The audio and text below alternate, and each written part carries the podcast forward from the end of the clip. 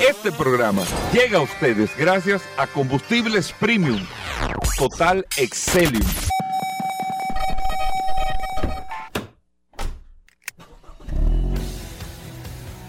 Bienvenidos al programa número uno de movilidad en la República Dominicana. Vehículos en la radio.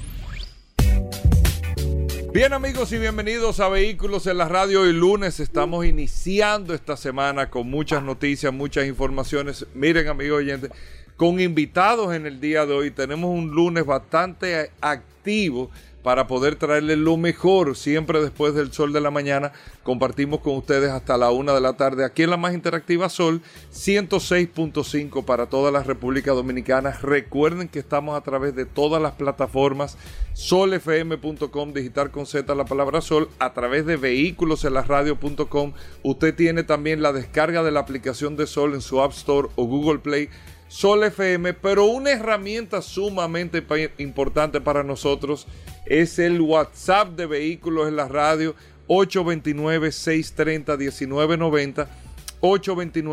829-630-1990 es el WhatsApp del programa, que ahí usted interactúa con todas las noticias, todas las informaciones, todo lo relacionado con este mundo de la movilidad y ese WhatsApp en manos de Paul Manzueta. Paul, bienvenido. Gracias Hugo, gracias como siempre por la oportunidad que me das de compartir contigo todos los días en este programa Vehículos en la Radio. Hoy es lunes 24 de octubre. Gracias a todos por la sintonía. Un saludo especial a todos, todos los que se conectan de manera inmediata a través de la herramienta más poderosa de este programa Vehículos en la Radio, el poderoso WhatsApp. Gracias a todas las personas. Ayer nos escribió una persona con una situación a las 4 y 28 de la mañana y nosotros rápido y furioso le contestamos a esa persona. Tuvo un accidente, Hugo Veras y nosotros de manera inmediata lo pusimos en contacto con el maestro de los seguros y esa es la importancia. Esa persona se agarró de esta herramienta y nosotros pudimos ayudarlo a resolver su situación. Gracias a todos por la sintonía. Un lunes interesantísimo, entrando ya a la época de la Navidad. Gracias a todos por la sintonía. Bueno, muchas cosas interesantes en el día de hoy. Tenemos un, programa apretadito porque ayer hubo MotoGP. Y ayer hubo Fórmula 1 el Gran Premio en Austin, Texas. Tenía unos amigos que estaban allá. Eh, una carrera, yo la vi, la, eh, tuve ¿La, oportunidad de verla. Sí, sí, una carrera interesante. O sea, la, tuve la oportunidad de verla. Muchos cambios, muchas cosas, pero bueno, ahorita vamos a hablar de eso eh, también de la carrera. Hoy tenemos unos invitados porque hay una marca que se está reintroduciendo a la República Dominicana. Y vamos a, darle un tiempo a esta entrevista que tenemos en el día de hoy, como cada lunes Aníbal Hermoso, con los accidentes, eh, el resumen o el reporte de las situaciones que hay, Daris Terrero con la ley 6317 de tránsito, transporte y movilidad. Hoy Pablo Aceite hablando de lubricantes en vehículos en la radio, pero más que todo Hoy está el curioso aquí en Vehículos en la Radio con el que iniciamos eh, eh, siempre los lunes con las noticias eh, impresionantes. Noticias, no la curiosidad, o sea, es conocer de parte de la industria. Yo este fin de semana, yo no encontraba películas nada de eso, entonces entré a la página del curioso y ahí pude eh, recordar más que todo varias noticias interesantes con esto. Ahora, el principio del programa solamente dedicárselo al tema del transporte escolar en el día de ayer se hizo un anuncio sumamente importante sobre la decisión que está tomando nuestro país para poder suministrar el servicio de transporte escolar a nivel nacional para todos los eh, niños que van a las escuelas y demás. Son más de 2 millones de niños que están dentro del sistema educativo que serán impactados con un servicio de transporte escolar. Y eso, amigos oyentes del programa, cambiará muchísimo, muchísimo en temas de seguridad vial, de las situaciones que se pasan para llegar a una escuela. Yo quiero que ustedes sepan y que nosotros le estamos viviendo escuelas que tienen situaciones por el tema del cruce de los niños en las vías, eh, eh, situaciones de cómo llegan los niños a las escuelas, cómo llegan los niños a las escuelas y este servicio de transporte escolar va a eliminar enormemente el riesgo que están asumiendo todos estos niños para, llevar, para llegar a su centro educativo. Número uno. Número dos, económicamente hablando, el impacto que tiene esto. Yo, hay un dato que, desconocía, eh, y más que todo, en lo que menos posibilidades tienen, hay muchas familias aquí que sin poder, escuchen este dato, sin poder, gastan 100 y 200 pesos diarios para enviar a los niños al colegio, pero ustedes saben que no es una guagua escolar, es un motoconcho. Increíble. Que es la forma que hay, o sea, no hay, no hay otra forma. No hay otra forma, esa es, la, esa es la realidad. Esa es la realidad. Y a través de este nuevo sistema y los trabajos que se están haciendo para que este sistema entre en funcionamiento, todo eso es una historia que irá cambiando de manera importante e impactante para la familia de los dominicanos y más que todo y por último, un servicio de transporte escolar que ayudaría aún más, que ayudaría aún más y aunque es el Ministerio de Educación que va a estar trabajando esto y es para el sistema y el servicio de, de, de, escuela, el sistema educativo público, vamos a, a, llamar de esta manera. Yo creo que luego de puesta en marcha y de que se vea el funcionamiento de este sistema correcto, yo creo que el sector privado en las escuelas privadas debe de ir mirando a esto. Aquí hay, que yo sepa, aquí hay muchos transportistas escolares.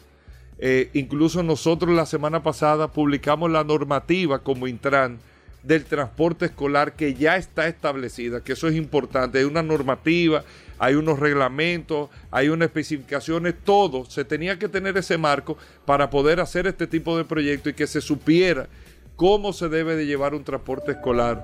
Pero esto puede ser una oportunidad maravillosa también, amigos oyentes del programa, para donde llegan 300 vehículos en la mañana, poder llegar dos o tres vehículos de transporte escolar y descongestionar los cascos de muchas ciudades de la República Dominicana que se ven impactados por la...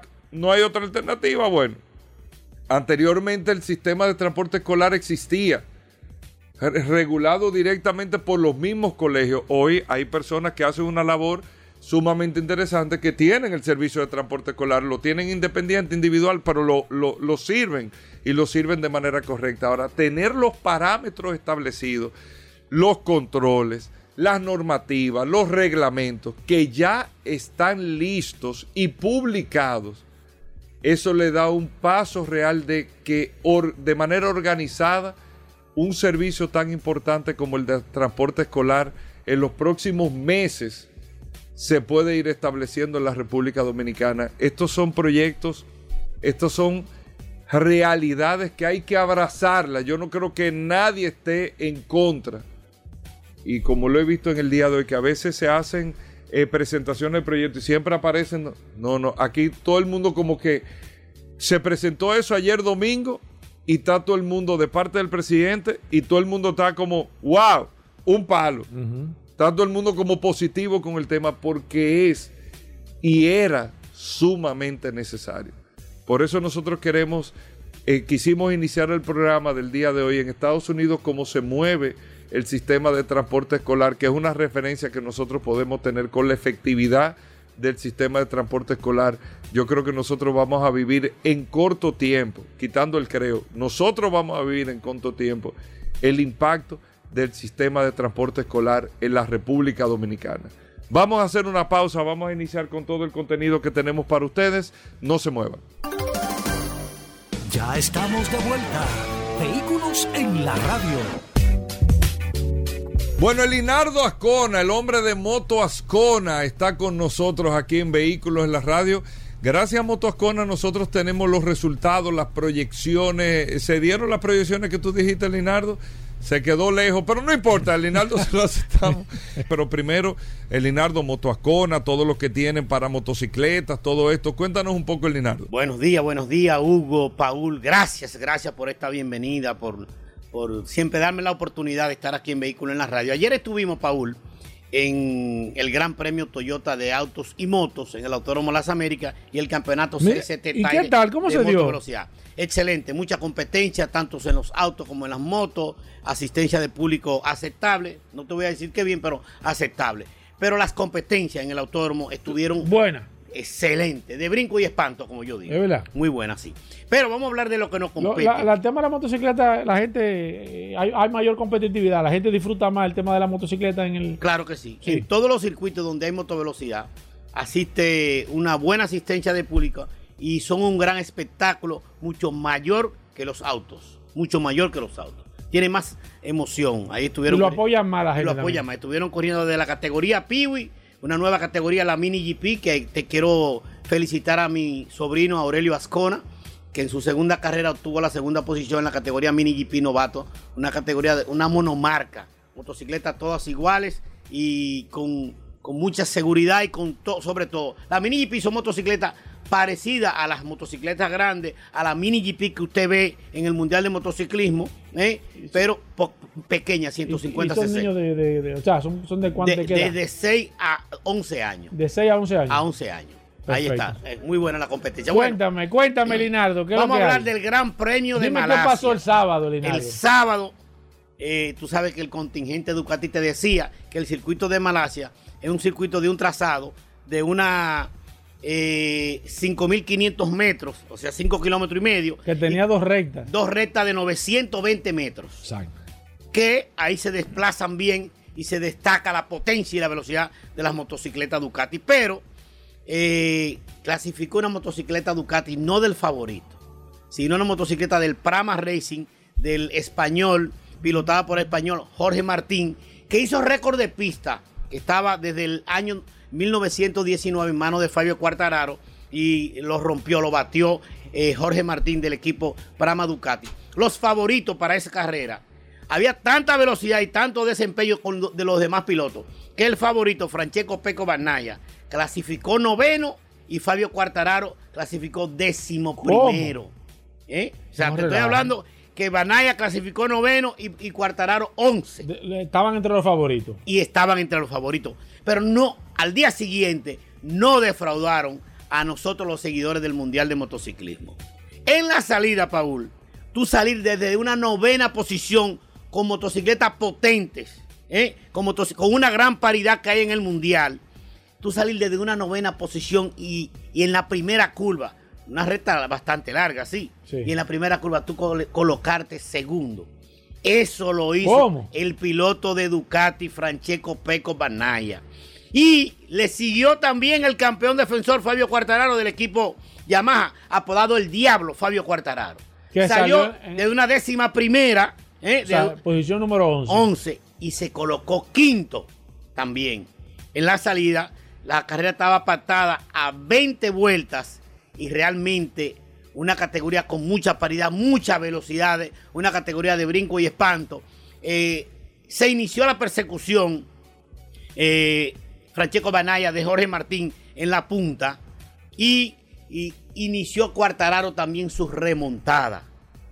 Eh, cuando iban al, Ecuador de la competencia, el piloto que iba en la punta solitario del Prama Ducati, Jorge Martín, se cayó y le dejó la primera posición a Francesco Peco Banaya, que venía seguido de otro compañero de la marca, ¿eh? Enea Bastianini, del equipo Gresini Ducati también, y en una de las vueltas le pasó, le pasó a Francesco Peco Banaya, lo que causó un revuelo en la fila de Ducati. Porque Cuatararo ya estaba tercero. Y si, y si ganaba la carrera de Bastianini, pues le, le quitaba puntos, se iba a poner a 18 puntos. Bueno, pues la carrera terminó ganando Francesco Peco Banaya porque le rebasó a Enea Bastianini en una primera posición. pero si Cuartararo quedaba cuarto que venía otro Ducati que venía de menos a más buscando a Cuartararo y Cuartararo quedaba cuarto, ganaba, ayer se sellaba el campeonato, pero no, se fue, no fue así. Cuartararo resistió, ¿eh? sacó el martillo, hizo una carrera descomunal, constante, pese a haberse caído el sábado y haberse fracturado un dedo de la mano izquierda. ¿eh? El hombre sacó el martillo, sacó la consistencia y sacó la pericia, disfrutó la carrera, terminó en una tercera posición. Y el campeonato, Paul, se va dentro de dos semanas, el 6 de noviembre, al circuito de España, donde en Valencia se va a definir el campeonato porque ahora está 23 puntos dominada por Francesco Peco Banaya, que ganó la carrera. La segunda posición fue para eh, eh, la bestia, Nia Bastianini, que quedó segundo, y Fabio Cuartararo en una cuarta posición. Te dije que, creía o que entendía que Márquez debía de ganar, pero no. Eh, el hombre de Honda, el campeón, se fue degradando en la carrera y vio su realidad. Eh, con las potencias que tienen esta motocicleta, más la constancia de otra, no pudo, eh, quedó relegado a una séptima posición al final de la competencia. Para la próxima carrera, el 6 de noviembre, se va a definir el campeonato en la categoría Moto 2 y en la Moto GP, donde está disputada la competencia. Ahora, Francesco Peco Banaya tiene 23 puntos cuando hay 25 puntos en juego, Paul.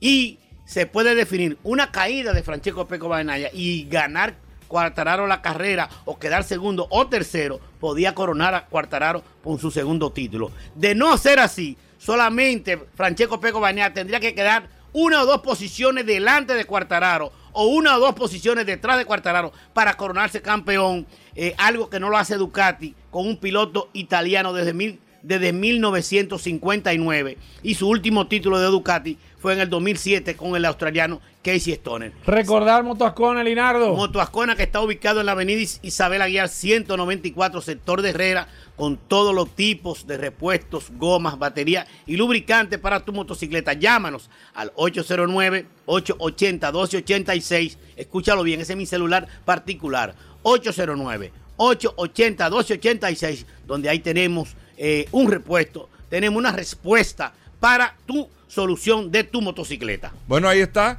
Eh, la próxima carrera nosotros nos quedamos pendientes a ti, Elinardo, para poder saber en dos semanas entonces qué estaría sucediendo en la MotoGP. Hacemos una breve pausa, venimos de inmediato. Ya estamos de vuelta. Vehículos en la radio. Bueno, Aníbal Hermoso, nuestros amigos de Accidentes RD, cada lunes en Vehículos en la Radio, Aníbal, un resumen de los accidentes que han sucedido, bueno, los reportes que tú tienes a través de la plataforma Accidentes RD. Gracias, Paul, gracias, Hugo Vera. En esta ocasión, mira, Paul, quiero estrenar un, segmento llamado, un segmento llamado ¿Sabías qué? Es algo que acostumbramos a hacer en la plataforma, pero que de alguna manera dije, bueno, pero vamos a llevarlo a la radio también, porque hay curiosidades que ¿Y de qué se trata? ¿Es de curiosidades? No, no puedo hablar de curiosidades, me, me demandan. Te, van a demandar aquí. Mira, más bien sobre cosas que quizás no conocíamos, pero que tienen que ver con, con los accidentes, con el tránsito, con la movilidad. Por ejemplo, no sé si tú habías escuchado la palabra amaxofobia. No, no lo había escuchado. la palabra maxofobia es miedo irracional a conducir. Es lo que sufren casi un tercio de los conductores, muchos más, mucho más las mujeres que los hombres, y suele confundirse con una especie de inseguridad que se quita con la práctica de la conducción. Se trata de un trastorno emocional y psicológico. Es miedo a conducir, pero, pero más allá enfocado en que hay que ver un especialista y todo. Por lo general esto le ocurre... A maxofobia. A maxofobia. Por lo general esto le ocurre... eso Sí, entonces por lo general esto le ocurre a personas luego que tienen un accidente, pero no solo por eso. Lo más, lo más común es que sea personas que tienen un accidente y le cogen miedo a manejar. Pero también le, ocurre a cuando a conductores jóvenes que van a aprender a conducir y le tienen miedo a, esa experiencia y a personas que tienen estrés al manejar. Eh, esto se puede combatir eh, conduciendo con una persona al lado para combatir ese miedo e identificando cuáles realmente esto porque se deriva de, varios, de varios factores. Tiene que identificar de qué se trata ese miedo para combatirlo. Mira, fuera de eso, eh, hablando de lo más trascendental la semana pasada, increíblemente tenemos que hablar de mantequilla. ¿Cómo? ¿Qué pasó? tú dirás que tiene que ver mantequilla Exacto. Bueno, sucede que en Sabana Grande de Boyá, parte del equipo de, del conocido mantequilla tuvo un accidente y es que falleció uno de los hombres que trabajaba con él, identificado como Kelvin de Jesús Felipe, de 34 años. y la madrastra de él también eh, se accidentaron, supuestamente lo iban persiguiendo, tú sabes que se ha generado mucha controversia con personas que invirtieron su dinero y que ahora lo reclaman para atrás, entonces persiguieron a, este equipo de, de, mantequilla, lo cual terminó en una tragedia, en un accidente de tránsito con dos personas fallecidas lamentablemente. Increíble. Y nos fuimos también para Elias Piña, bien lejos, donde se viralizó, Paul, que autoridades de la alcaldía celebraban las famosas patronales en la cual eh, se observaba dos jipetas alta gama Mercedes compitiendo y un DGC y un miembro de la Policía Nacional estaban grabando la competencia. Inmediatamente la DGC emitió un comunicado donde se hablaba de la destitución de la gente de la DGC por grabar la carrera en vez de, impedirla, aunque era supuestamente una, algo patrocinado por la alcaldía de Elías Piña, eh, la autoridad de la DGC no, no debió verse involucrado en, patrocinar eso como, como grabando. Lo que no se sabe es lo de lo del policía, qué acciones tomó la Policía Nacional. Fuera de eso, por lo menos tenemos un solo reporte de vehículos incendiados y fue en la autopista Duarte Tramo La Vega, un minibús. Mira, a nivel general han, ido descendiendo el tema de los vehículos incendiados porque veo que tú toda la semana o es que están reportando menos o es que se están incendiando menos. Se están incendiando menos, parece que la persona la gente está tomando conciencia. tomando conciencia en que las medidas que deben tomar para evitarlo son no instalar el sistema de luces eh, de mala calidad, eh, la batería, chequear bien que los polos estén bien puestos, el sistema de gas que no sea también en un lugar no recomendable colocarlo. Así que sí, se podría decir que siga Mira, y no hay video para hoy, hermano. La gente está pidiendo video por aquí, por el WhatsApp. Mira, hoy tenemos video, pero no me acuerdo cuál es. Pero hay video. Hay video. Hay video. atención, atención la competencia. qué hora es? a las 8.30. 8 y media hoy lunes. que recojan los demás. Que arrancó Aníbal, la gente de Accidente RD. Con los videos. Y agradecer a nuestros amigos de Créditos Guimánfer, quienes este segmento llega a ellos gracias a Créditos Guimánfer en Bonaire, San Martín, Autopista Duarte, Rómulo Betancourt y Villamella. Encuéntranos en redes sociales como Guimánfer RD, Créditos Guimánfer. Y la gente que te quiera seguir y que te quiera, que quiera ponerse en contacto contigo, Aníbal, ¿cómo lo pueden hacer? Pueden hacerlo a través de las redes sociales, Instagram, Facebook, Twitter, por la cuenta Accidentes Rayita Bajo RD, Accidentes Rayita Bajo RD y nuestra cuenta alterna que ahora es de contenido creado, educación vial, seguridad vial, accidentes.rd. Ahí está Aníbal Hermoso. ¿Cómo, ¿Cómo podemos no seguirte sino mandarte información? ¿Cómo funciona eso? Eh? Pueden seguir, hacerlo a través de las redes sociales. Eso es por, por, mensaje directo. Por mensaje directo pueden enviar sus mensajes en eh, accidentes rayita bajo RD, Facebook, Twitter y contenido creado para esas personas que, que lo que quieren es ver educación vial, seguridad vial, accidentes.rd. Ahí solo publicamos contenido creado, cero accidentes. Bueno, ahí está. Gracias Aníbal Hermoso. Hacemos una pausa, amigos oyentes. Muchos temas, no se muevan. Sol 106.5, la más interactiva. Una emisora RCC Miria. Ya estamos de vuelta. Vehículos en la radio. Bueno, venimos con Daris Terrero, la ley 6317 de tránsito, transporte y movilidad. Daris Terrero todos los días dándonos eh, el néctar del conocimiento con el tema de la ley 6317 de tránsito, transporte y movilidad. Darío es un especialista en esta ley 6317 y siempre comparte algunos de sus artículos con nosotros. Bienvenido, Dari. ¿Cómo va todo? ¿Qué tenemos para hoy? Gracias, Hugo. Gracias, Paul. Agradecer siempre la oportunidad que nos brindan de llegar a toda la audiencia de vehículos en la radio por acá por la más interactiva Sol 106.5 y este segmento que hemos denominado Dari Terrero hablando sobre la ley 63 y 7, esta norma que rige la movilidad, el tránsito, el transporte terrestre y la seguridad vial en República Dominicana. Miren, hoy, a más que abordar el tema de la ley, vamos a comunicar y felicitar ciertamente al presidente de la República por el anuncio trascendental que hizo en el día de ayer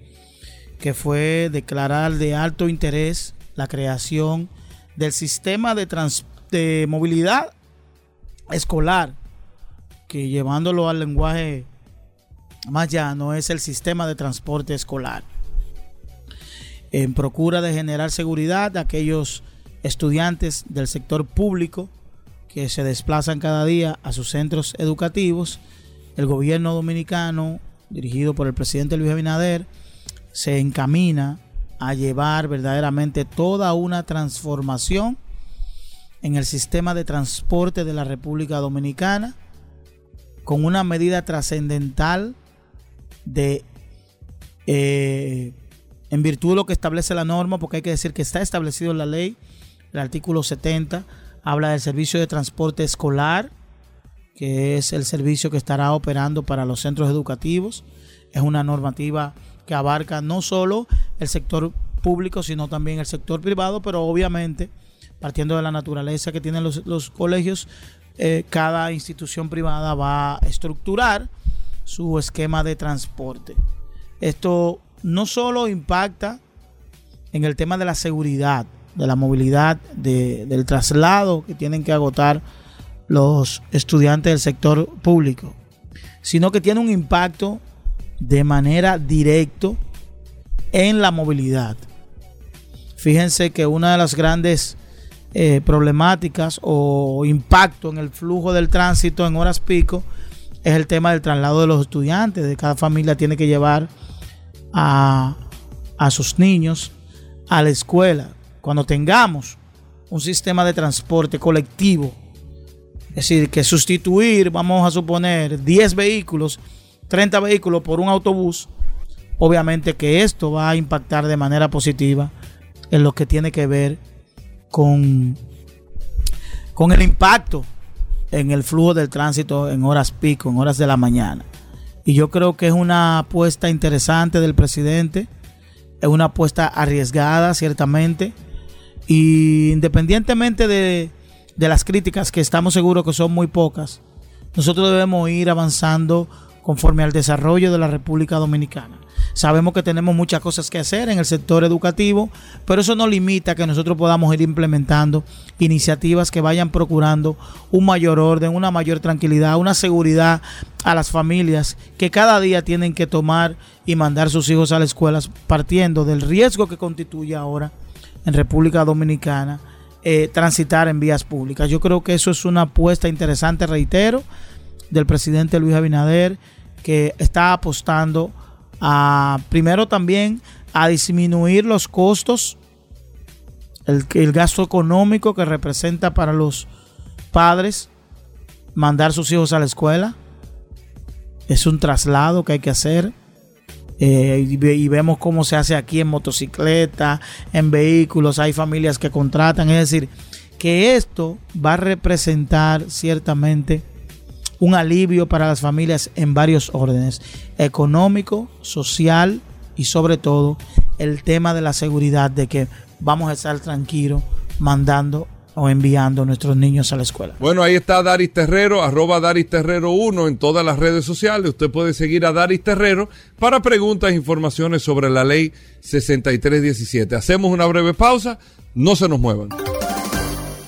Aquí está Juan Carlos Padrón porque Juan Carlos no está Juan Carlos no está de que, viendo la carrera por televisión, no. Juan Carlos está directamente ¿Cómo eh, eh, eh, donde se huele, donde se huele la gasolina. Ahí está Juan Carlos viendo, viejo, bien. Bienvenido Juan Carlos Pedro, Padrón. Gracias Hugo, gracias Paul. Efectivamente, este fin de semana tuvimos el Gran Premio de los Estados Unidos en Austin, Texas, en el Circuit of America, o COTA, como las siglas son en inglés. Eh, el, sábado tuvimos una clasificación. Eh, yo apostaba a Ferrari en la clasificación, efectivamente. Ferrari obtuvo la pole position con Carlos Sainz saliendo de primero. Leclerc quedó de segundo, Verstappen de tercero. Aunque Leclerc tenía una sanción de 10 posiciones en parrilla por cambio de componentes de la unidad de potencia. Y eh, eso dejaba a Carlos Sainz y a Verstappen en la, en la primera línea de salida y a Hamilton y a Russell en la segunda línea de salida. Porque también Checo Pérez tenía cinco posiciones de, penalización en parrilla de salida, por lo cual tuvo que salir más atrás. En carrera, eh, Verstappen le ganó la salida, la, posición a Carlos Sainz y automáticamente en la primera curva eh, Russell, George Russell, siguió de largo de Mercedes y se llevó a, Carlos Sainz, que iba de segundo.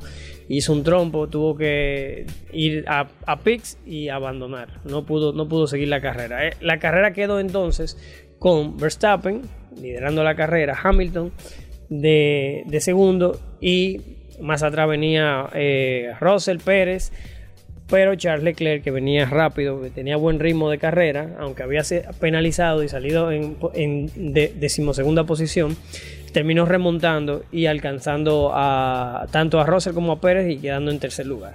Hamilton estuvo liderando la carrera, unas, cuantas vueltas finales, porque cosa que no pasa nunca, eh, Red Bull cometió un error eh, en, un pit stop, que son los que hacen los pit stops más rápido. De hecho, Checo Pérez de, Red Bull es el que, lleva, el que lleva todos los récords de esta temporada de los pit stops más rápidos, con 2.6, 2.7 segundos por pit stop. Sin embargo, con Verstappen cometieron un error, duraron como 10 segundos de más. Lo, cual hizo que Verstappen saliera mucho más atrás y tuviera que remontar. Otro de los incidentes de carrera fue el toque que, que tuvo Fernando Alonso con Lance Stroll, no, deja de tener su morbo, que van a ser compañeros de equipo el año que viene en Aston Martin. Eh, Lance Stroll es el hijo del dueño de Lawrence Stroll, el dueño de, Aston Martin. Por eso no deja de tener un poquito de, morbo, pero fue un incidente de carrera. Alonso iba con mejores neumáticos, eh, le iba a hacer el rebase en plena recta, se le estaba pegando para tomar la succión, el rebufo, y cambiar de dirección justo al final, pero ahí mismo también Lance Stroll hizo un pequeño movimiento y se tocaron.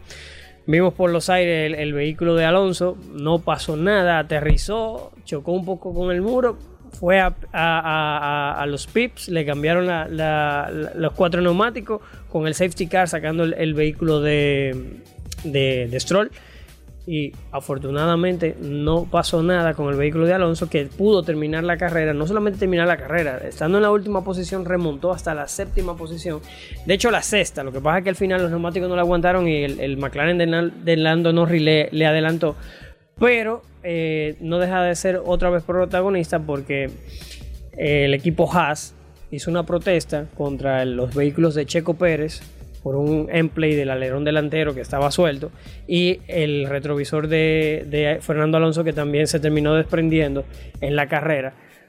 Y sancionaron a, Alonso, a Checo Pérez no lo sancionaron con 30 segundos, lo, que hizo que de terminar séptimo, ahora termine en decimotercera posición, lo cual le, lo saca de los puntos. No deja de ser un poco polémico y de hecho ya Alpine dijo que iba a protestar porque la protesta se hizo fuera del tiempo reglamentario, de hecho cinco horas después, o sea, ya habían pasado casi media hora del tiempo, tiempo límite y lo que no sabemos por qué los comisarios la aceptaron aunque estaban fuera del límite y terminaron sancionándolo cuando no hubo una advertencia de la, de la, dirección de carrera sobre el equipo Alpine para que retiraran el vehículo de Alonso porque, porque era inseguro como dice la, la, protesta. Pues bien, en ese, en, ese, en ese sentido, la carrera terminó Verstappen primero, Hamilton de segundo, que posiblemente hubiera ganado la carrera, eh, o, lo, más cerca que estuvo de ganar una carrera, Leclerc de tercero, Pérez de cuarto, y eso hace que el Mundial de Constructores también vaya para Red Bull en un día en que conmemoraban que el sábado no sé si lo saben, no. Eh, murió el, propietario de Red Bull, el fundador de ah, Red Bull, eh, el austriaco Dietrich Matches, o como le dicen Didi.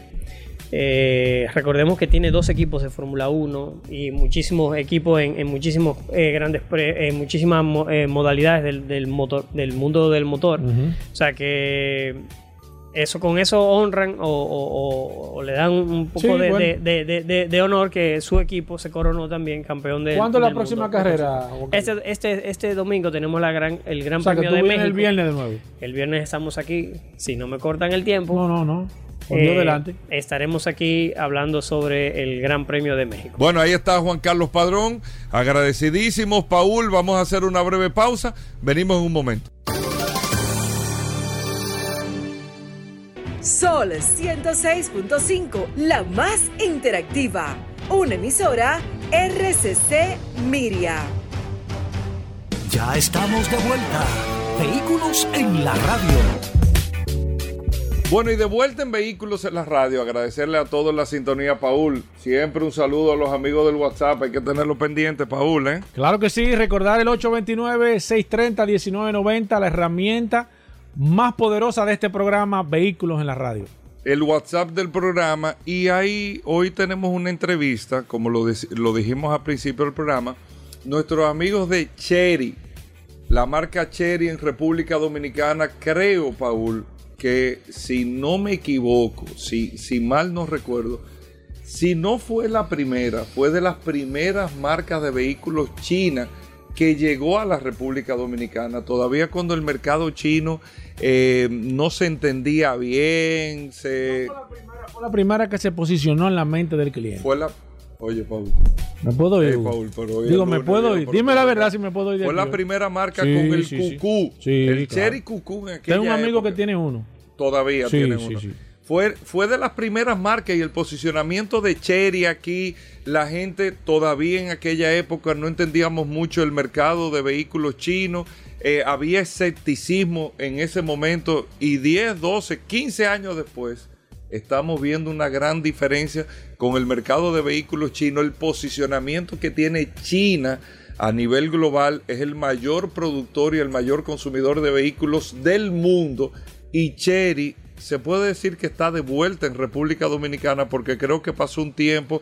Bueno, aquí están nuestros amigos de Cherry que de nuevo están aquí, eh, la gente de Autotrading del Caribe, son los que tienen la representación de Cherry en República Dominicana. El señor Harold Maiso está con nosotros, que mañana martes se inaugura el nuevo showroom de la marca Cherry y bueno, nosotros quisimos aprovechar, invitarlos a los amigos de Cherry para que la gente pueda ver no es una nueva marca, pero es como un, relanzamiento. Un relanzamiento de Cherry en el país. Don Harold, bienvenido al programa.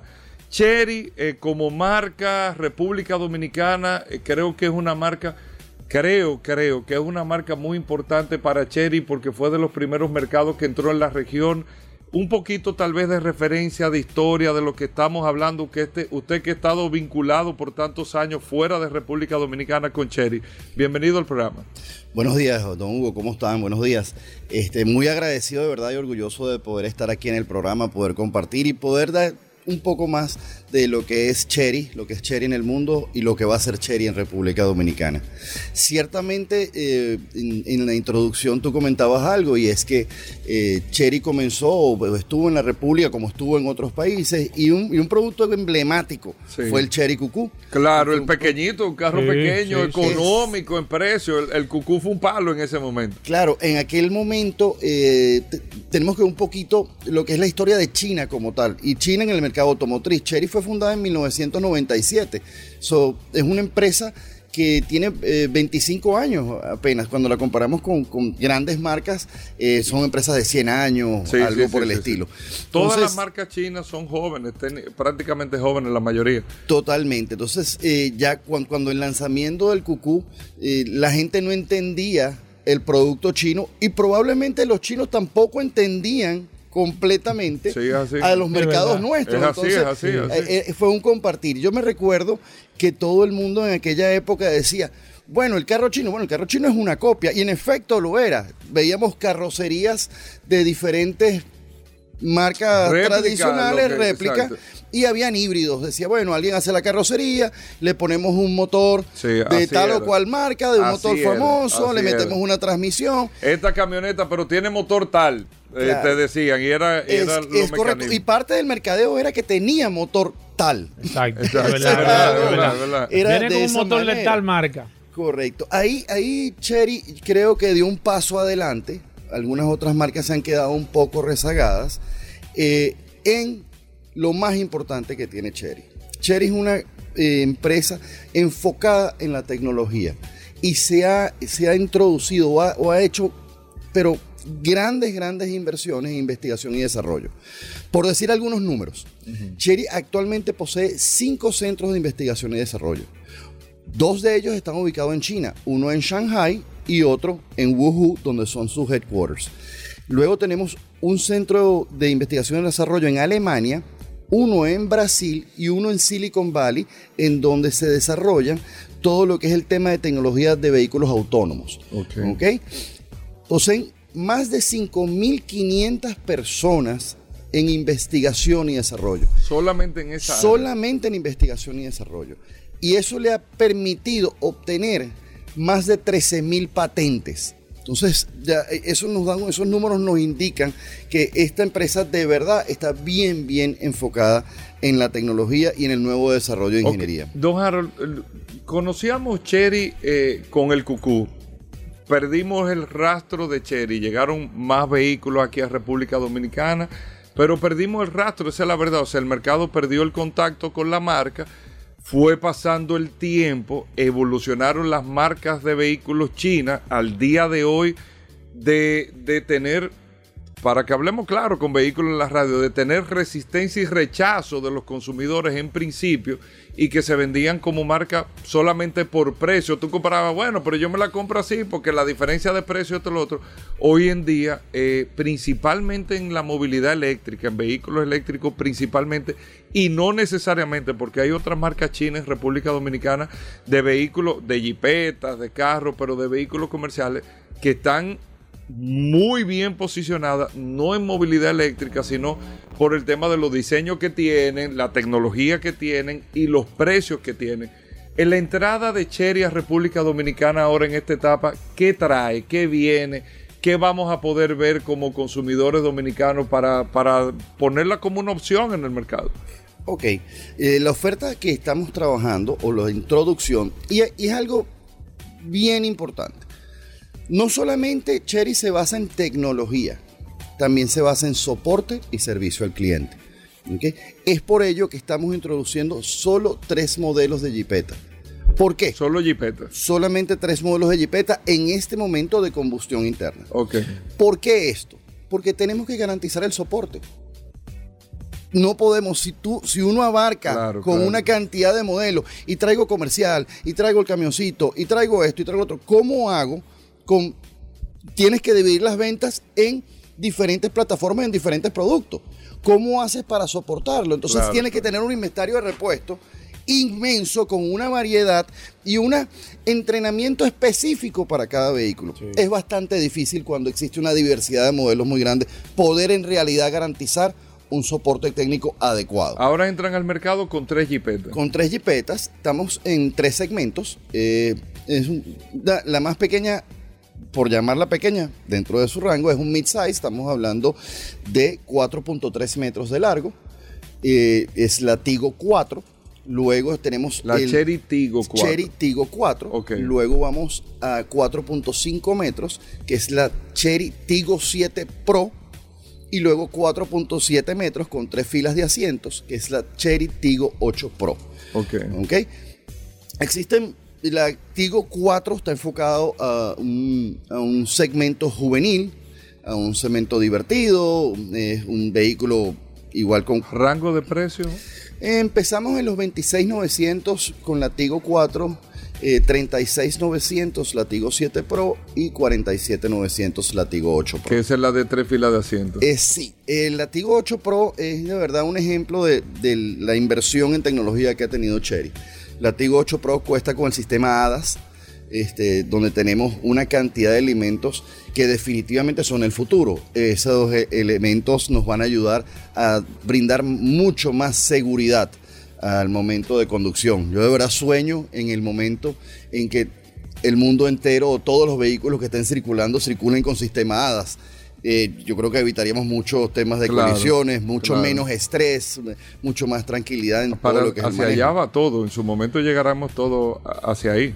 Definitivamente. Yo pienso que eh, el vehículo eléctrico que conversabas un poco, creo que es un paso intermedio en realidad a lo que va a ser el vehículo autónomo. Claro. Eh, está, o sea, creo que, que, es una parte que, que va a ir evolucionando y mucho más rápido de lo que creemos. ¿Tiene Cherry ya vehículos eléctricos también previstos para entrar al mercado dominicano? Sí, sí, sí lo tenemos. Eh, un, poco una primicia.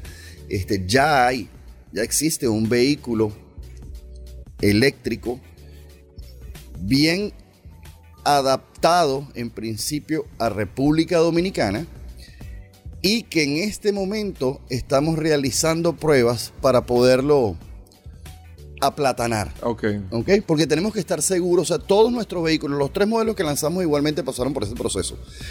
Aquí nosotros chequeamos combustibles, chequeamos tipo de gomas que utilizamos, tratamientos en la pintura, ¿Por qué? Porque tienes que adecuarlo al sitio en donde tú, vas, tú vas a operar el vehículo. Si no, sí, porque traer un carro no es tan sencillo como traerlo. No, ¿eh? y que cada, cuando tú representas una marca. Cada país tiene sus características de clima, de, de, humedad, de todo, eso afecta. Si tú vas a un territorio montañoso contra un territorio que sean valles o planicies, definitivamente tú no puedes tener la misma configuración de transmisión. Claro. O sea, es algo que, eh. que tiene que adaptarse. Tú no puedes tener el mismo o sea, o la misma programación del motor, por ponerlo lo más sencillo posible, en un país donde tiene una gasolina de un tipo con un país que tiene una gasolina con un octanas de otro tipo. Harold, yo, aunque me salga de la entrevista, pero por eso es que aquí los concesionarios se enfocan tanto cuando dicen y cuando te le dicen a la gente, si el vehículo no es importado con nosotros, yo no te puedo dar la garantía, aunque tú lo traigas nuevo de otro mercado, porque aunque sea la misma marca y el mismo modelo, hay que tiene ese vehículo que está para un mercado que es diferente para otro mercado. Esa es la, verdad. y mire que usted lo está diciendo ahora mismo. Inclusive dentro de un mismo territorio. El carro que venden en Florida no es el mismo carro programado que venden en Colorado. Claro. Sí, exacto. Eh, eh, y estás dentro del mismo Estados Unidos. Estás en el mismo país. Eso es verdad. Bueno, don Harold, mañana inauguran el showroom. Cuéntame un poquito de esto. Bueno, sí, mañana estamos inaugurando el primer showroom en Santo Domingo Norte, una zona de, gran evolución. Creo que el, el Colina Centro Mall vino a, dignificar la zona. Ese mall está increíble. Es muy bonito, muy, muy, bonito. Tenemos eh, de verdad un espacio allí privilegiado. Y eh, bueno, mañana vamos a, presentar los modelos, vamos a explicar un poco es el primer showroom que tienen, van a tener en República Dominicana, planes de expansión. Sí, sí, definitivamente nosotros vamos a cobertura en todo el país. Entonces estamos arrancando en Santo Domingo Norte, por supuesto vamos a tener presencia en el centro de Santo Domingo, eh, vamos a tener presencia en Punta Cana y en Santiago en los primeros seis meses. Ok, otra pregunta, don Harold, para concluir ya. Cherry llega a República Dominicana, llega con estas tres jipetas. Iremos viendo eh, a propósito de la entrada, la introducción, incluso están preparados ya con la Feria del Reservas también, que es como una, una una oportunidad de entrada. Creo que lo hicieron súper bien estratégicamente, amarrar ahí para aprovechar estos últimos tres meses, que una de las mejores temporadas de venta de vehículos, el tema de garantías, la inversión de un vehículo aquí es una inversión eh, importante para el dominicano, respaldo, garantía, todo eso cubierto. Efectivamente, Luis, yo creo que es la parte más importante. Y te voy a, me voy a extender un, poquitito nada más. Nosotros para hacer el lanzamiento o el opening de los vehículos, teníamos varios pasos. Uno, por supuesto, cumplir con todos los temas legales que tienes que cumplir. Eh, un, número dos, preparar el entrenamiento. No solamente en la parte de ventas, porque no venimos solamente a vender un carro, sino todo lo que es ese soporte por venta, los técnicos, etcétera. Que no solamente es agarrar las llaves y preparar o programar un carro, ¿no? no. Cambiarle el aceite. Es, es, cambiarle un poquito la conducta también, es un poquito más la atención al cliente, es un poquito más la limpieza del área, o sea, todo lo que una marca conlleva. ¿ok? Y tercero, los repuestos, poder garantizar tener todos los repuestos necesarios para estos tres modelos que estamos lanzando. Para ello, este, tenemos una alianza con Grupo Cometa, hermano de la, de la familia Núñez, una empresa de larga trayectoria, 47 años ya. Eh, muy, muy reconocidos, quienes de verdad nos han apoyado mucho. Y se, embarcaron en este barco, valga, la redundancia, con nosotros en sacar esta marca adelante. Igualmente la garantía que vamos a ofrecer es de 5 años o 100 mil kilómetros eh, sobre cualquier... Eh, Usted sabe, don Harold, que uno de los, uno, yo, yo diría que una de las partes más importantes para el tema de los vehículos a nivel general en esta situación que estamos viviendo, y más en el esquema de vehículos eh, chinos, sería más que todo el tema de, la, de, los de los repuestos. La garantía de servicio en los repuestos que vamos a tener, porque hay cierta eh, resistencia a realmente voy a tener todos los repuestos, ustedes me van a dar el servicio de garantía en caso de que mi vehículo necesite algún tipo de pieza, ustedes van a suplir a, nivel general, van a tener en stock eh, un, inventario interesante de piezas a nivel general. Mira, definitivamente, y no, no lo veamos a futuro, las tenemos. Te voy a decir algo que siempre comentaba con mi equipo. Yo decía, bueno, tenemos que tener los repuestos porque ¿qué pasa? Si una persona saliendo del dealer recibe un impacto. o, lo chocan. Sí. Claro. Bueno, me pasó en carne propia. ¿Qué pasa? Me pasó en carne propia. Ah, bueno, usted le pasó, ¿qué pasa? ¿Qué pasa? Estaba estacionado, estaba en un semáforo y vinieron y me golpearon en la parte de atrás. Bueno, aquí estaban perfectamente, se hizo la reparación y teníamos las micas traseras, teníamos los diferentes detalles, hasta el tornillito de la puerta. Aquí está. Ya lo tenemos y lo podemos. Es traumático, pero pasa. pasa. Don Harold.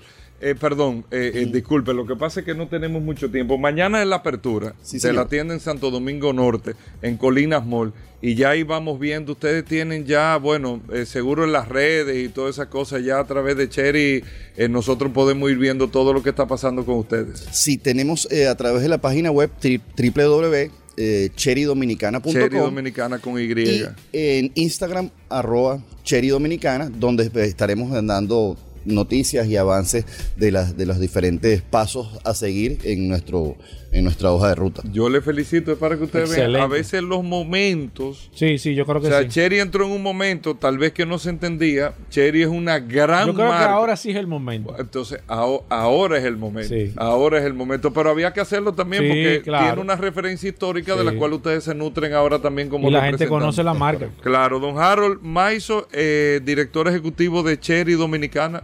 Gracias por estar con nosotros. Don Hugo, por, por, actualizarnos aquí con el tema de, de, los vehículos y más de una marca como Cherry.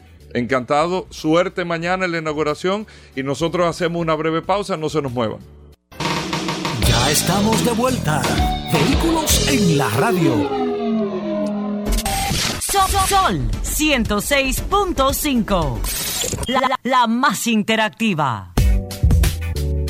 Pablo Hernández con nosotros, nuestros amigos de Lubricantes Petronas, que distribuye Grupo Magna. Cada lunes en Vehículos en la Radio, nuestros amigos de Lubricantes Petronas están aquí en la cabina de este espacio para traernos lo último de las informaciones eh, de los lubricantes, qué está pasando con Petronas, qué aceite le tengo que poner a mi vehículo, este tema del clima, todo, cualquier tipo de pregunta en materia de lubricantes. Pablo Hernández que viene representando lubricantes Petronas, pero un, un especialista en lubricantes, viene a, interactuar con nosotros. Usted puede llamar ahora mismo al 809-540-165, 540-165 o escribirnos al WhatsApp del programa 829-630-1990, 829-630-1990. Adelante Pablo, bienvenido al programa.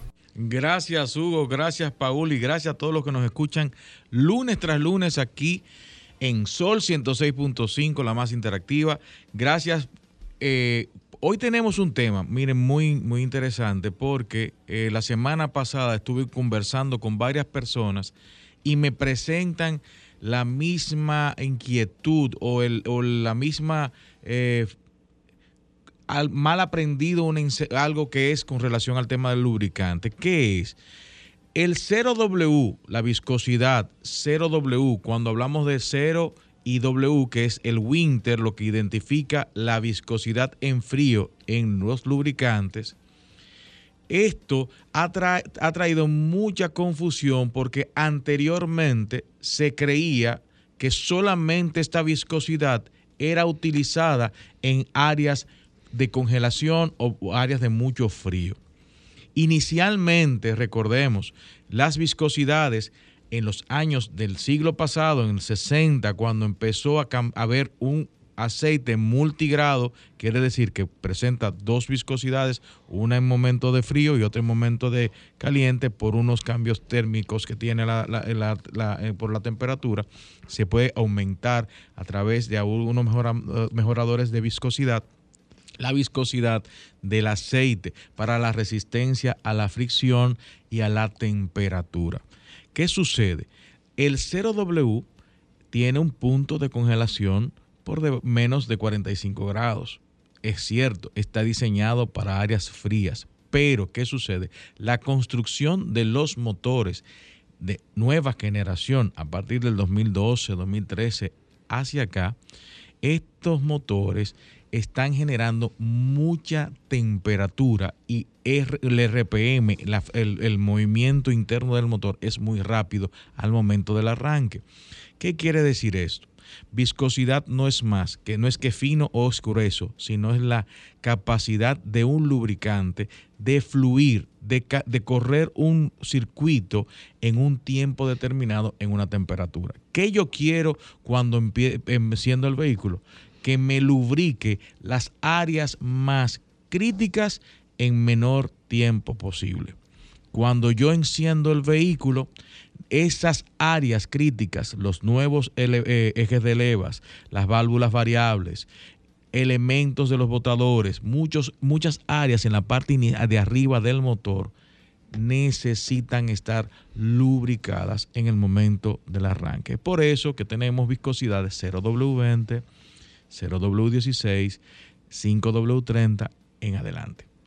Simplemente para que lo tengan ahí, las viscosidades ya e, no están solamente determinadas por el clima, sino por el requerimiento del fabricante. Vamos con preguntas 809-540-165, también a través del WhatsApp 829-630-1990. Recuerden que el WhatsApp es solamente, usted nos puede escribir hacer su pregunta y nosotros le contestamos. Si quiere llamar, lo puede hacer a través de la línea telefónica. Ya están disponibles. Hablamos de lubricantes. Aquí está Pablo Hernández, gracias a Lubricantes Petronas. Voy con la primera, Alejandro. Buenas. Buenas. Una pregunta que yo quiero saber. Eh, el Kia Sorrento es, tiene un motor que consume aceite. ¿Qué es lo ideal ponerle a ese vehículo? Eh, un aceite eh, más grueso, más fino, ¿Y, cuál usted recomienda poner? Momentito. Al Sorrento que tiene consumo de aceite. Momentito. ¿Esa es la que tiene el motor GDI?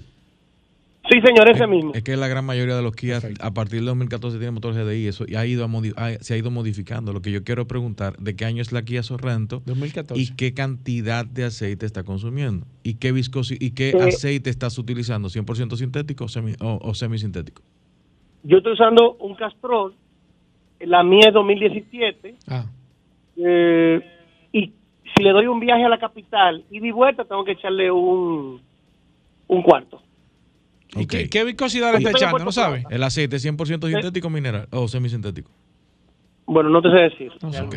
Perfecto. Escúchanos en la radio. lo, primero, lo primero, los motores GDI eh, son simplemente inyección directa. Es un motor bien, bien trabajado por, por tanto por Kia por Hyundai han tenido algunos temas en, anteriores, eso ya es un tema del fabricante, pero vamos a hablar del que consuma. Recuérdese que muchas veces nosotros utilizamos aceites semisintéticos cuando debe ser 100% sintético, que resista la temperatura. Utilizamos y pasamos mucho tiempo para hacer un cambio entre otros. Las anillas empiezan a ensuciarse y a generar un tipo de costra. Esa costra impide, hace que el, anilla no se mueva y suba un poco de aceite al área de combustión y se queme. Usted no ve que no lo va a ver en un humo porque no es un, consumo excesivo, pero un viaje de ir, de ir y vuelta a Santiago o a las terrenas, que no fue, no, no, recuerdo a dónde fue que digo. Santiago. Y consumir un litro de aceite es mucho aceite. Sigo aquí, hablamos de lubricantes. Pablo, el tema de, de mira, mira qué buena pregunta me hacen una mala selección de una viscosidad para un motor puede hacer que el consumo de combustible aumente. Sí, claro que sí. Sí. Si tenemos una viscosidad de 15W40, 10W40, cuando tenemos un motor que debería usar 0W20, el, el aceite genera una resistencia y eh, necesita para poder moverse internamente una mayor RPM, es decir, una mejor aceleración, porque esa resistencia me hace que el motor se ponga como más lento. Entonces, Eso es como que tú le pongas un saco de 100 libras a una gente, va, va pesado. Va a ir pesado, va pesado internamente. Sigo aquí, mira, tengo aquí a Javier Acosta que nos escribe, dice, Hola Pablo, ¿qué aceite recomiendas tú para un Toyota Yaris del 2009, preferiblemente para ahorrar combustible? Lo que pasa es que el Toyota Yaris está diseñado para hacer un ahorro de combustible. Se supone que el Toyota Yaris hace 45 kilómetros por galón. Eso es un motor ya. Y nosotros no podemos buscar economía en el, en el aceite si el motor te pide una viscosidad. La viscosidad que te pide el Yaris del 2009 es un 10W30 yo te recomiendo que mantengas la viscosidad o utiliza un 530 que no vas a tener ningún tipo de problema en variar esa viscosidad en frío. Mira qué buena pregunta me hacen aquí a través del WhatsApp 829-630-1990. Usted también puede preguntarnos de lubricantes, de coolant, de aceite diferencial, de transmisión. Aquí está Pablo ¿De quién Hernández. ganó ayer en la pelota? Eh, no, no, pelota, no, no estamos en pelota hoy. Mira qué buena, qué buena pregunta nos hace esta persona que me dice que no de su nombre. Pablo, dos aceites con la misma viscosidad se supone que es el mismo aceite. No. No. No, porque cada fabricante tiene un rango de tolerancia, tiene también aditivaciones diferentes. No, no. La O viscosidad. sea, si yo compro eh, 5W30, una marca X, y compro Petronas, no estoy comprando el, el- no es el mismo aceite, pero no estoy comprando, se supone que la misma fórmula de lubricante. Yo puedo comprar un sancocho de habichuela en, en el restaurante de la Chef Tita y lo puedo comprar en, en una, en una fonda y es el mismo sancocho de habichuela, pero no sabe igual. No sabe igual. Pero en el caso ¿Qué de- es la diferencia? El chef, la receta, la, la estructura y, y el público. Entonces, es igual. El lubricante tiene una receta, tiene una estructura y tiene una, un- unos aditivos que no lo tiene quizás el- la fonda de la esquina. Y el mismo sancocho de habichuela. Por ahí viene la pregunta, Pablo. ¿Por qué? Porque eh, en, en el lubricante, por ejemplo, vemos diferencia astronómica en tema de precios. En algunos casi que duplica el tema del precio entre uno y otro lubricante. Un- Un 5W30, suponiendo eh, eh, X marca, y tú encuentras un 5W30 de otra marca también, pero casi al doble del precio. ¿Qué justifica, Pablo Hernández, tú que eres el, el CEO de Lubricantes Petronas, a que sea tan costoso o tanta diferencia? Porque, por ejemplo, entre un carro y otro, pues, tú entiendes que... Pero ¿qué pasa? Que tú me estás hablando prácticamente casi del doble del costo de un lubricante. ¿Qué hace que sea tan costoso o tanta diferencia entre un cuarto de aceite y otro, Pablo? No te voy a poner un ejemplo, te voy a contestar para, de manera Sí, sí, por favor, por favor. Las, Los lubricantes tienen procedencia. La procedencia y tiene una incidencia, el flete marítimo tiene una incidencia. Si viene de Europa, tiene un, si viene de Estados Unidos, Tratado de Libre Comercio. Hay muchas cosas que inciden Mm. en el término, en Del el- en precio. el pre- precio final. También incide en la marca del lubricante, el- la aditivación, la, la garantía. Cada lubricante, por ejemplo, en el caso de Petronas, nosotros tenemos homologaciones. Esas homologaciones, para yo ponértela en el envase, yo tengo que pagar la licencia y la certificación de eso. Donde yo, yo estoy diciendo, Mercedes-Benz utiliza lubricante, pero yo tengo que este- pagar esa certificación y eso cuesta. Muchas personas compran aceite en Estados Unidos, lo reembasan, le ponen el nombre y le ponen una etiqueta. Ese, ese no está pagando la licencia, no está pagando la certificación.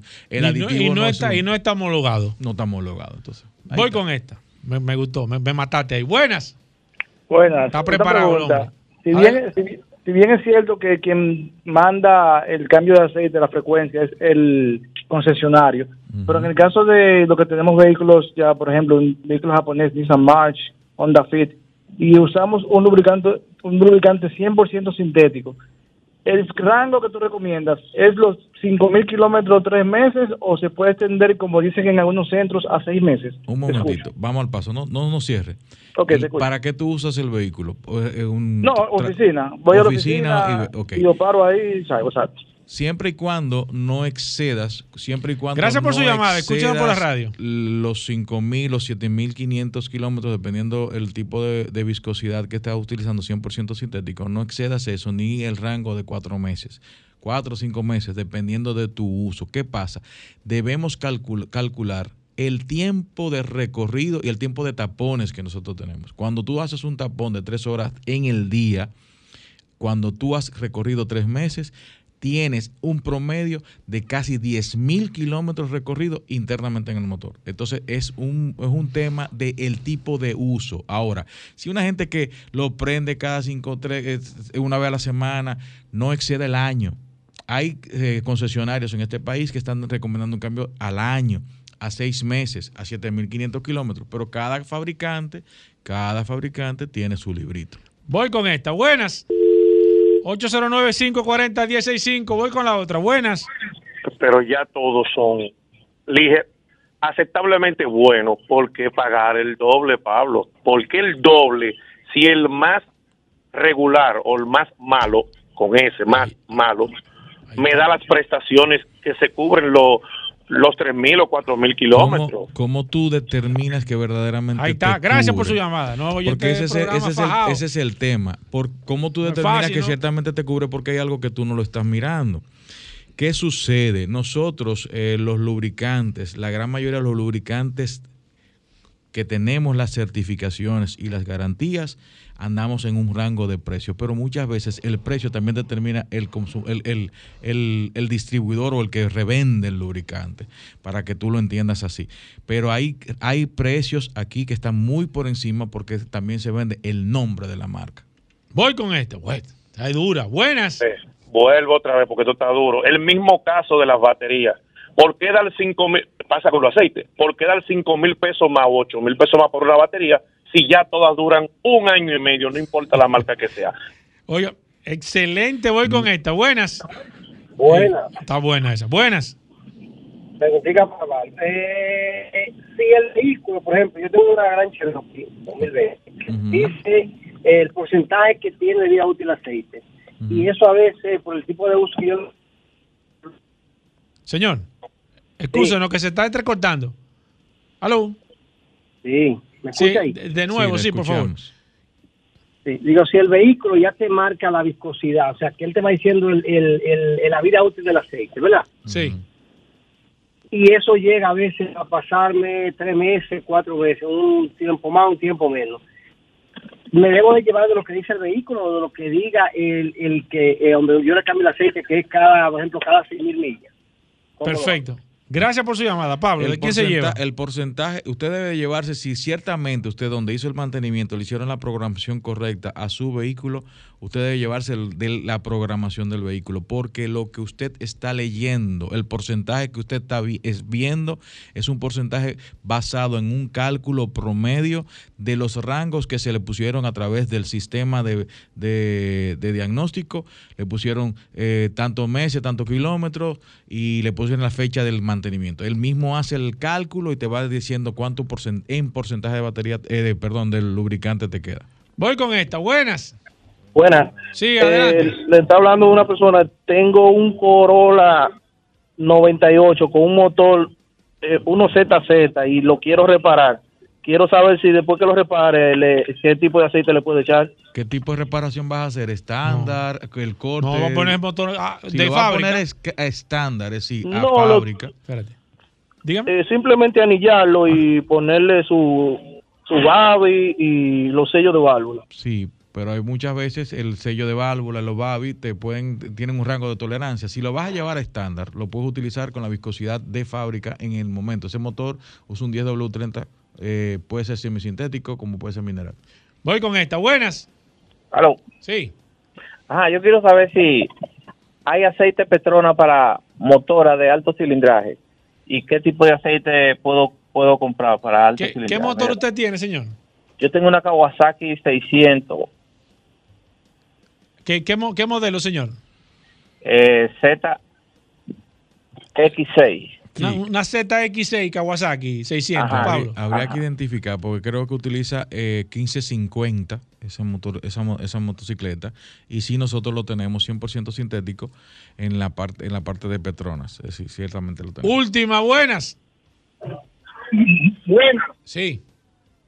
y eh, ¿qué significa la letra API en los lubricantes que lo traen? API, ¿qué significa? American Petroleum Institute, ellos certifican que ciertamente el lubricante cumple, cumple con las homologaciones o con los requerimientos que el, el- el fabricante de motor ha exigido.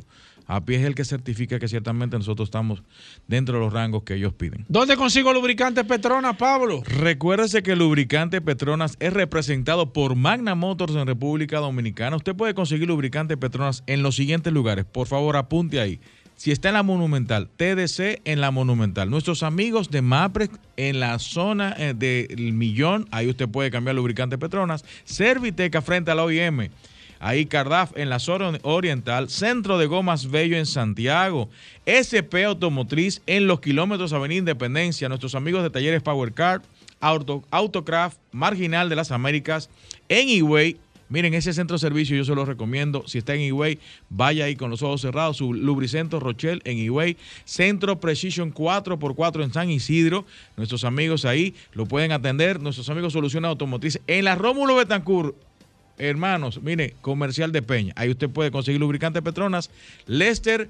Team Lester Autopar en la Euclide Morillos. Usted puede cambiar lubricante Petronas y atender sus vehículos Hyundai o Kia con nuestros amigos de Lester. Bueno, ahí está. Gracias Pablo Hernández, Lubricantes Petronas, que distribuye Grupo Magna. Nosotros hacemos una breve pausa. Venimos de inmediato.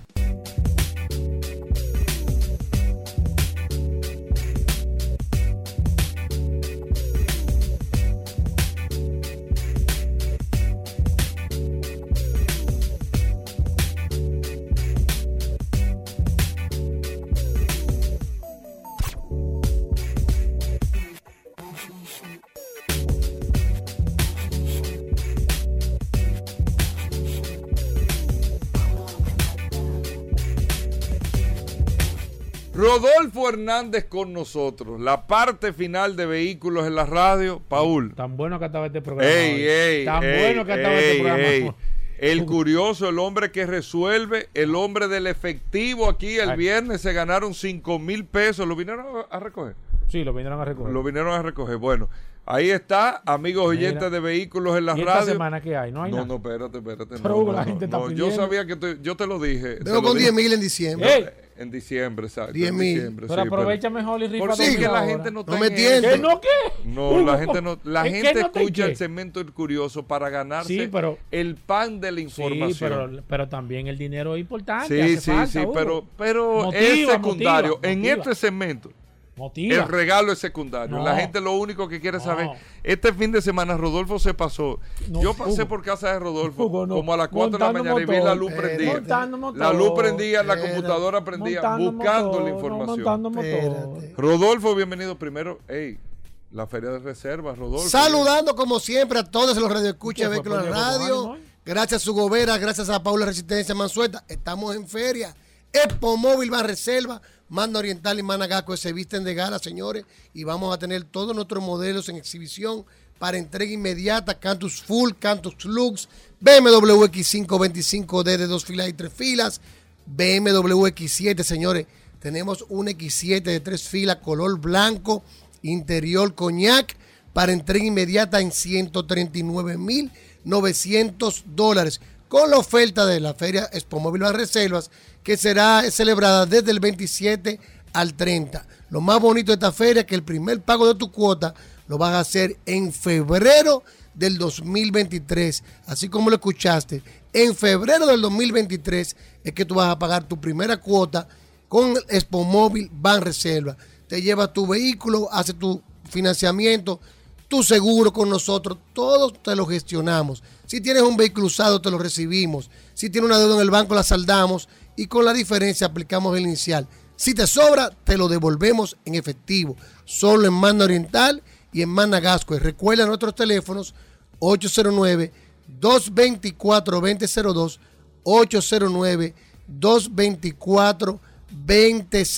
Llámenos o escríbanos y nosotros lo vamos a dirigir. Disponible para la Feria de Reserva todas estas unidades. ¿eh? Cantus Full para entrega inmediata, Cantus Lux para entrega inmediata tenemos los chasis de la Hyundai Tucson que vamos a estar recibiendo a final de mes. Es decir, que ustedes salen montados con nosotros en su Hyundai, BMW y Mini. Entrega inmediata es... Right now. Exacto. Tenemos los camioncitos H100 para entrega inmediata. ¿Reciben el vehículo usado? Recibimos el vehículo usado. Si tiene una deuda, la saldamos. Si tiene un reloj como el de Hugo Vera, se lo recibimos también. como el de la Resistencia, no. Como el de la resistencia, no. Ese no, no, aplica. No aplica. Con nosotros todo es posible. Llámenos 809-224-2002. Si no puede cruzar para la zona oriental, recuerda que estamos en Managascue, en la Avenida Independencia, justo frente al Centro de Ginecología y Obstetricia. Que estoy en Dajabón, no tiene que moverte para venir para acá. Escríbanos 809-224-2002 le vamos a enviar fotos, videos del vehículo que le interese, le gestionamos todo y en la comodidad de tu hogar va a llegar tu vehículo sin ningún tipo de costo adicional. Mano Oriental y Managasco van hacia ti. Llámanos 809 224-2002 y aprovecha las ofertas de Expomóvil Ban Reservas. Bueno, ahí está curioso. La gente está esperando. Hoy es lunes. Rodolfo. ¿Tú chequeaste lo que Hoy es un lunes, una fecha importante, digo, una fecha conmemorativa. Tú, tú, chequeaste lo que él iba a decir. Tú sabes que un día como hoy, en el año 1891. Oye, oye, oye efeméride, viejo nació el Saluda a Julito. Rafael Leonidas Trujillo, un día como hoy. Pero oye eso. Pero ven acá, hermano. Pero te estoy diciendo, Hugo. Pero, ven acá, pero te estoy diciendo, Hugo. Pero, hermano, Amante, fa una familia apasionada por los vehículos. Chequeate eso, Hugo. Una, Aquí hay gente ahora mismo que se desmayó, Hugo. Bueno, pero es la realidad. no podemos ocultar la historia. Está bien, pero vamos, vamos. Solo curioso. Que falleció Leonidas Trujillo, de eso que estamos hablando. Vamos a hablar de Trujillo y su vehículo ah, bueno, de su vehículo. Ah, ¿Qué vehículo falleció el general Leonidas Trujillo? Pero ¿cómo que falleció? Bueno. Lo ajusticiaron. Exacto. Fue ajusticiado en un Chevrolet Bel Air del 1957. Pero increíblemente, su hijo Ramfi Trujillo también falleció en un vehículo que fue un Ferrari eh, GT330, camino a su mansión en Europa. En España. y también Porfirio Rubirosa, que dice que hay la maldición de los Ferrari en la familia Trujillo, falleció un Ferrari Spider 365. También compartieron muchos vehículos de alta gama, como los Mercedes SL300, que Ramfi también tenía, Ramfi uno, tenía uno. Y aquí celebraron la primera competición. Pero también un radio escucha me escribió hablando de eso de vehículos y de Trujillo, que coincidencialmente no le café cuando le entra aquí. espérate, espérate. Tú sabes que en el año 1935. me gusta la historia del curioso, cómo la cuenta el curioso. Hubo un auge económico aquí en la República Dominicana y la compañía de cerveza decidió en que Cervecería Dominicana le escribió a Trujillo porque salió, tenían un producto nacional hecho aquí con productos oh. nacionales, una cerveza, que si le podía oh. poner esa cerveza generalísima. Oh. A la que él. eso no es de carro. Pero, eso no es, Pero es una curiosidad que nadie se la sabe. Pero es una curiosidad. Eso no es de carro. Y este. Por aquí se ha venido gente. Le querían poner generalísimo la cerveza. ¿Qué está pasando en este programa? Porque se... Y entonces, pero eso no es de carro, pero está bien. Pero estamos hablando de Trujillo. hoy, nació Trujillo como en 1891. está bien. Este de Por su investidura militar, él decidió que no le pusieran el nombre generalísimo. Sin embargo, aceptó que a la cerveza le pusieran el nombre de presidente. Eso no lo sabía Y ahí nació la cerveza presidente, que todos ustedes se beben todos los días. Cuando te tomes una cerveza presidente Recuerda que el nombre fue autorizado eh, y en honor de la época de auge de vehículos. Pero yo no entiendo, está promocionando la cerveza. Pero nació en Trujillo el día de hoy. Por Rafael Leonidas Trujillo. Si no lo sabía, Hugo. ya lo sabe. Hugo. Señores, le pido disculpas. Hasta mañana. Hasta Nadie mañana. sabe. Julio Sosa lo mandó. Combustibles Premium Total Excelium presentó